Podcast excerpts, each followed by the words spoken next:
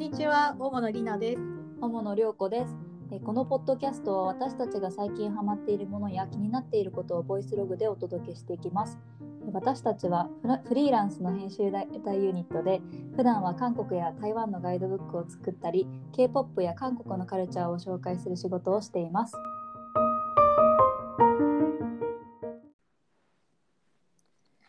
今日は5月22日発売のガイドブック、週末ソウルベストルートについてお話したいと思います。はい。私たち、オモが制作した韓国ソウルのガイドブックの新刊なんですけれども、えー定番ルート、グルメルート、カフェルートなどテーマ別に2泊3日のモデルルートを提案して、そのルートに沿っておすすめのスポットを紹介するガイドブックです。はい、実はシリーズになってまして、はい。2016年にも週末ソウルベストルートを発行しているんですが、今回はその最新版ということで、2泊3日でここまで楽しめる週末ソウルベストルートというタイトルで、サブタイトルが前作と少し変わっています。はい。えっと、今この韓国に行けない状況でガイドブックを発売するっていう、ちょっとかなりチャレンジングなことにはなってるんですけれども、うーんね、えっと、裏話をすると、この本を出すことは1年以上前から決まってたんですけど、ただ私たちのスケジュールの関係などで取材するのが昨年末からになってしまって、で、それでも本来は今年の2月に発売する予定だったんですが、まあ、昨今の情勢ですとか進行状況などを鑑みて、えーようやく今日発売になりました。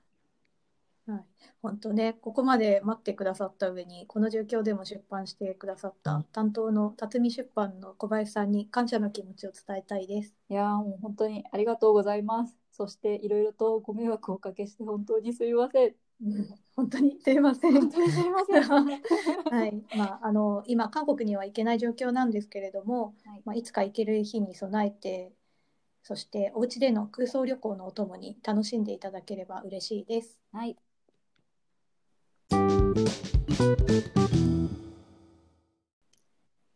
週末ソウルベストルートは全部で128ページありまして130件ちょいのお店を紹介しています。で各ルートのテーマは新定番ルートアートカルチャーグルメショッピングカフェ縛りのヨンナムドンヨニドンソウルスプソンスコンデ、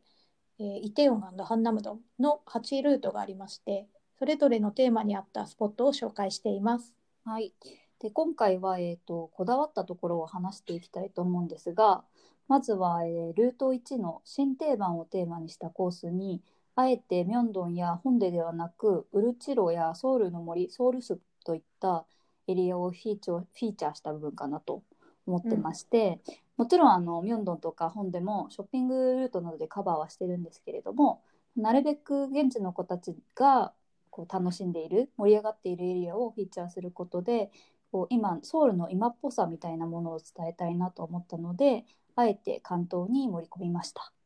はいで、えールートをたどるという本の性質上、まあ、どうしても紹介したくても組み込みづらいエリアがあってあの大好きなマノンドンマンウォンとかは今回ちょっと大きく取り扱えなかったのは残念だったんですけど昨年朝日新聞出版さんから出させてもらった主の著書で「ソウルガイド24時 24H」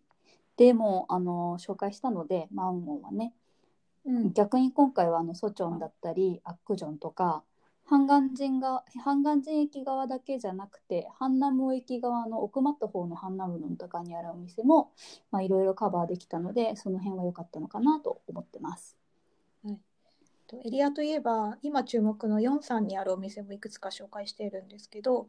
これが、まあ、これまでのガイドブックにもあまりなかったのかなと思っていてうんでヨンサンってもともとターミナル駅があって栄えてはいるんですけど観光客あんまり行かないエリアだったんですね。うんでもあのここ数年でアモーレパシフィックの本社が移転してきたりあの BTS が所属しているビッグヒットエンターテインメントがヨンサンに移転予定だったりで最近カフェや若者向けの食堂が増えてきて、うんでこの本でも茶向けのカンジャンケジャンが食べられる食堂だとかおしゃれなカフェを紹介しています。はい、で表紙もその43エリアにある多学ジュテックっていうニュートロ系の飲み屋さんの入り口の写真が表紙になってます。はいでさっきあのネット記事で読んだんだけど、うんビッグヒットは今年の12月か来年頭ぐらいにヨンさんに移転予定らしくておおでもうすでに近くのコンビニの CU の支店名がヨンさんヒット店に変わってるらしくて いやすごいなと思ってさすがだよね。ねまあその頃には韓国に行けるようになってるといいなとは思うんですけどいや本当ですね。あと今回は、えーソウルだけじゃなくて日帰りで行けるテジョンも少しだけ紹介しています。で最近はあのプサンだったりテグだったり地方に遊びに行く人も増えてると思うんですけど、まあ、短い旅程でもソウルからアクセスしやすいテジョンをピックアップしてみました。で掲載しているルートは昨年オモで2人であのテグからテジョンを経由してソウルまで行った時にあの実際に足を運んだお店だったりとかたどったルートを元にして組んだんですけどおしゃれな、ね、カフェもすごいたくさんあってすごく楽しかったので、うん、すかなりおすすめのエリアだと思ってます。でこれは余談なんですけど韓国は地域ごとに限定のご当地焼酎ソジュがありまして私はあのテジョンのイジェウリンという焼酎を推してましてうん。ソウルにいる時は大体私たちいつもジンロイズベックジンロイズバックうん。をよく飲んでてすごい好きなんですけどイジェウリンはよりまろやかでなんだろう後味がすっきりしててすごく飲みやすいんですよね。ねなんだろう意外と全部同じなのかなと思ったら違いが結構あるよね。そうそうそううん飲み比べるのが、その地域ごとに飲み比べるのがすごい楽しみの一つなんですけどこれも私もさっきちょっと調べてみたらイジェウリンは特許を取得した技術を使って作られてて酸素含有量っていうのかな？焼酎に含まれている酸素の量が普通の焼酎の3倍ぐらいあるらしく、へえ。本当かどうかわからないんだけどそのおかげで二日酔いになりにくいっていう特徴があるらしい。ほう。そうだった。びっくりしたそんな感じはまあちょっと分かんなかったんだけど、うん。まあ、昨年大手メーカーがビールとか焼酎の価格を引き上げたのが話題になってたんですけどイジェウリンはこれまで通りの価格をキープしててでさらに1本あたり5ウォンを売り上げのうちの5ウォンを、ね、地域の奨学金に充てているそうでそういう取り組みを含めてますます押せるなとうん。惚れ直したわけなので、うん。まあ、もし手錠にね行かれる際があればぜひ飲んでみてほしいなと思います。それから今回の週末ソウルベストルートはあの韓国のネイバーに許可をいただいて、はい。ネイバーマップのアプリに連動した QR コードをつけているのもポイントです。の本の中の各お店のデータ欄にある QR コードをスキャンするとネイバーマップの店舗情報に飛ぶようになってます。はい、でよく韓国に行っている方はご存知だと思うんですけど韓国ではあんまり Google マップってあんまりちょっと役に立たなくて、うんこのネイバーマップかカカオで出しているカカオマップっていうのがメジャーなんですけどネイバーマップはお気に入りや気になるお店を無制限でブックマークできるし日本語にも対応しているのでおすすめです。私も今もインスタとかで見て気になっているお店は全部ネイバーマップでブックマークしてます。うん、便利ですよねネイバーマップ。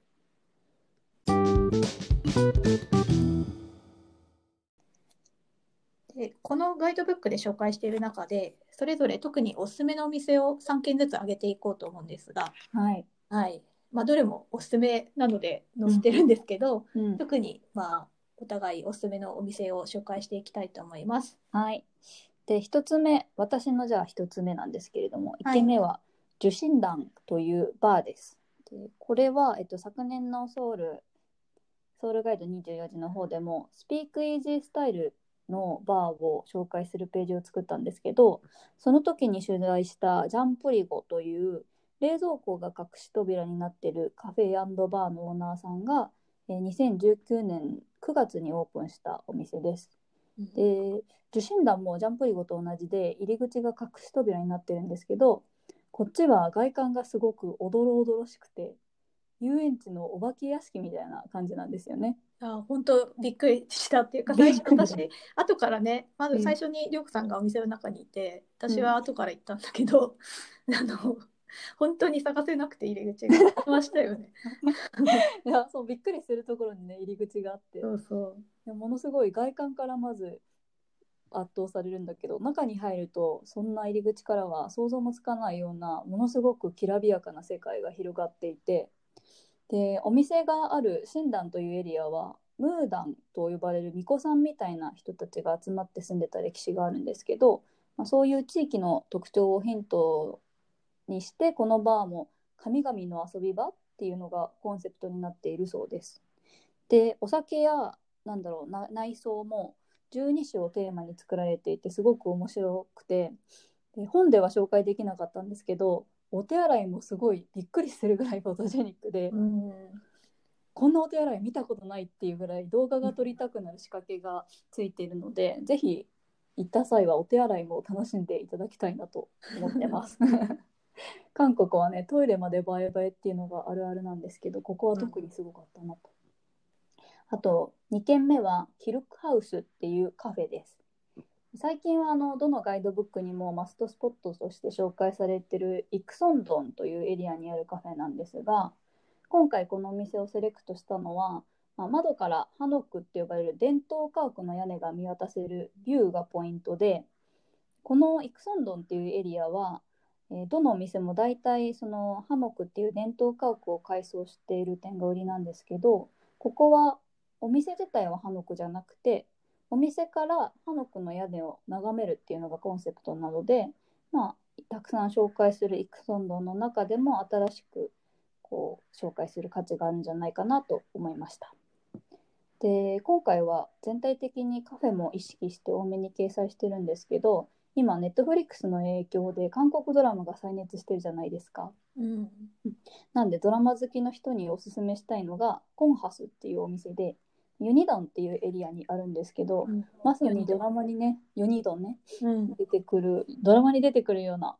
邸宅を改装したカフェでちょうどリナ氏とこのカフェに行った帰りも近くでねドラマのロケに遭遇して。してたね。そうそうそう。してたしてた。そうなんですよだから今韓国ドラマ盛り上がっているので見てから行くとすごく楽しいうん。カフェだなと思います。すごいね大きくて本当になんだろう大きなワンちゃんもいるんだよね。そうそうそう。でトイレお手洗いとかにまだバスタブが残ってたりねうん。こう生活感というかお金持ちの人の暮らしぶりがちょっと見てか取れる感じが面白かっ面白いた。うん、でちょっとまあ話がそれてしまったんですけれども実は私たちあの2016年の週末ソウルベストルートの方でもイクソンドンを取材してましてで当時はまだシンムルっていうエリアの火付け役になったカフェとあと数軒ぐらいしかなかったんですけど、まあ、これから盛り上がりそうだねっていう感じで注目エリアとして紹介させてもらってでも今やねもう観光の中心になって、ね。うん、セレクトするのが大変なくらいたくさんのお店が集まってるんですけれども最近はその盛り上がりが少しずつ周辺にも広がってきている印象で3軒目におすすめしたいソウルジプシーっていうお店もイクソンドンからすぐの、こまあ、個人的なというか表的注目エリアうんソソスンラキルという通りにあります。でソウルまずソウルジプシーのお店自体について紹介するとここは、えっと、1950年代に建てられたハノクを改装したクラフトビールバーでものすごく雰囲気がいいのとあと韓国ならではのフルーツだったり漢方を入れた個性的なビールが美味しくておすすめです。でお店があるソスンラキルはえー、チョンミョっていうユネスコ世界文化遺産に指定されている朝鮮時代の霊廟の西側の外壁沿いにある通りなんですが景観もなんだろうな素朴でなかなか味のある通りになってます。でまあ、ソスンラギルのソスンラキルの盛り上がりの状況としては2016年当時のイクソンドンとちょっと似てるっていうかまだまだお店も少なくてこれからなのかなっていう感じなんですけどソウルジプシーを中心におしゃれな、ね、スポットがポツポツ増えてきてるのでこれからどうなっていくのか気になってるエリアです。はいはい、私はちょっと渋めに日本ではなかなか本格的な味に出会えないグルメ系のお店を紹介したいと思います。はい、とまずはワンシムニにあるチェイロコプチャンというコプチャンっていうホルモン焼きの専門店なんですけど、はい。まず韓国にはそのコプチャンの専門店がたくさんあって、うん。でホルモン焼きって言っても韓国のホルモン焼きってちょっと日本と違ってこう筒の状態のままうん。開かないまま焼いて、またちょっと日本とは違う。日本の焼肉のホルモンとはまたちょっと違う。味わいなんですが、うん。豚と牛のコプチャンがあって私は断然牛のコプチャン派なんですけど、でこのチェールコプチャンは何軒かコプチャン専門店が集まっているワンシムニーのコプチャン通りの中で一番人気のお店です。で本当に人気で常に順番待ちっていう状態で、うん。私があの普通にお客として行った時も7組待ちとかそれくらいでうんうん。すごいびっくりしたんですけどでちょっと話それるんですが最近ソウルではテーブリンという順番待ちシステム 順番待ちシステムを導入しているお店が多くて ですね。でそれがどういうシステムかっていうと店頭にある機械に携帯の番号を入力するともうそれが順番の番号みたいになってその場にいなくても自分の順番が近くなるとカカオトークやアプリで教えてくれるっていうシステムなんですが、うんでレンタル携帯とか SIM の番号でもあの登録できるので観光客でも、まあ、番その番号がある人はそれで登録して番号がなければ外国人観光客の人はスタッフに伝えれば何とかしてくれるってお店の人が言ってました。はい。はいまあ、状況にもよるとは思うんですけどうんうんでそうですねこのテーブリンっていうのがアプリもありましてもし番号その携帯番号があれば、アプリから先にその順番待ちみたいなものに登録するとお店に行く前に順番に並べるっていう裏技もあります。便利。はいね、でさらにその裏技さらに裏技としてはこのシステムを使っているお店っていうのは待たなきゃいけないほど人気のお店っていうことなのでうんうん。そのアプリから人気店を探すっていうこともできます。うん。はい、でまあそのアプリを見るとと自分がその登録しなくても今何組待ちかっていうのも表示されるのでうん。あの韓国に行けない今も私はたまにそのテーブリンのアプリを見てうん。ああ今3組待ちなんだなとか そういう感じで日本からソウルに思いを馳せてます。この前もチェールコプちゃんのチェックしてて。そう。でもすごい5時夕方5時過ぎぐらいで3組待ちとかになってたからやっぱすごいなと思いました。すごいですね。で肝心の味についてはちょっと今言ってなかったんですけど でも本当にあの美味しいです。美味しいしなんだろう注文するとあのスンドゥブチゲみたいなのがサービスで出てくるんですけどうんうん。それもすごい美味しくていいです。別になってないけどでもあの順番待ちする価値あると思うんで一度もしお時間あればと思います。はい。はい、で2軒目は、えっと、豚足の専門店のクムムチョッパルっていうお店なんですけど、うんムルレっていう町工場が集まってるエリアにありましてでこのムルレエリアっていうのはここ数年アーティストのアトリエだったりちょっとこう尖った感じのお店が増えているところにあってでクムムチョッパル自体も、まあ、ムルレが本店なんですけど最近ソンスにも支店ができたらしくてうんうんうん。どっちも気になってるんですけど。で本で紹介してるのは本店のムルレの方ででここで出してる豚足が韓国のその 豚足って一般的なには煮込んでるんだよね醤油だれみたいなうんうん。ものになんですけどさらにそれを揚げてるっていうのが売りでだろう外はカリッと中は柔らかいみたいな感じうんすごい美味しいです。はい、でお店自体もインテリアがコンクリートむき出しのインダストリアルな感じでと普通の庶民的な感じのそういうジョッパル豚足のお店と違った感じでまた行きたいなと思ってます。で最後は独立門の近くにあるドプンニョンという海鮮系の飲み屋さんなんですけどここはあのヨンチョン市場という市場の中にあって新鮮な貝のお刺身とか魚とかウニユッケとかが食べられるお店です。はい。で割とこうごちゃごちゃしたちょっとレトロな感じでメニューも日本の居酒屋によくあるなんだろう筆ペンみたいな手書きみたいなメニュうんうんーあるじゃないですか、はい。あれみたいな感じなんですけどうん。でまあちょっと解読するのも大変だし出してるもの自体がちょっと生ものメインなのでそうね。うん、どちらかというと韓国に行き慣れている人におすすめしたいかなという感じのお店ではあるんですけど、うんうん。はい、でここで私たちは締めの海鮮ラーメンにはまったんですよ。ハマりましたはいね。あのメインは貝の刺身の盛り合わせみたいに食べてたんですけど、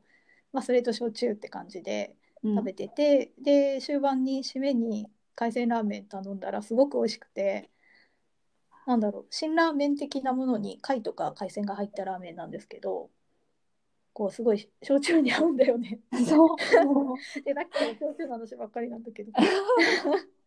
なんだろうベースはその辛ラーメン的なインスタントラーメンなんですけどすごい多分出汁が海鮮の出汁が出てて今でも定期的に食べたくなる感じの美味しさでした。いやー本当に。ね、でここでハマってから他のお店でも海鮮ラーメンがあるところは終盤に頼むようになりました。いやー美味しいよね。ねえいやこうやって話してたらますます韓国に行きたくなってきましたね。本当ですね。ね早く行けるようになるといいですね。はい。というわけで、えー今回ご紹介したお店の情報はノートにも掲載しておきますので、ぜひチェックしてみてください。えーページはローマ字の OMO、OMO で検索すると出てくると思います。はい、それから2泊3日でここまで楽しめる週末ソウルベストルートは、 TAC 出版さんから税込み1100円で発売中です。全国の書店さんと本と Amazon、e 本、紀ノ国屋書店オンライン、楽天ブックスなどのオンラインストアで購入できます。はいえー今は韓国になかなか遊びに行けない状況ですが、この本でも少しでもね、えー韓国気分を味わっていただけると嬉しいです。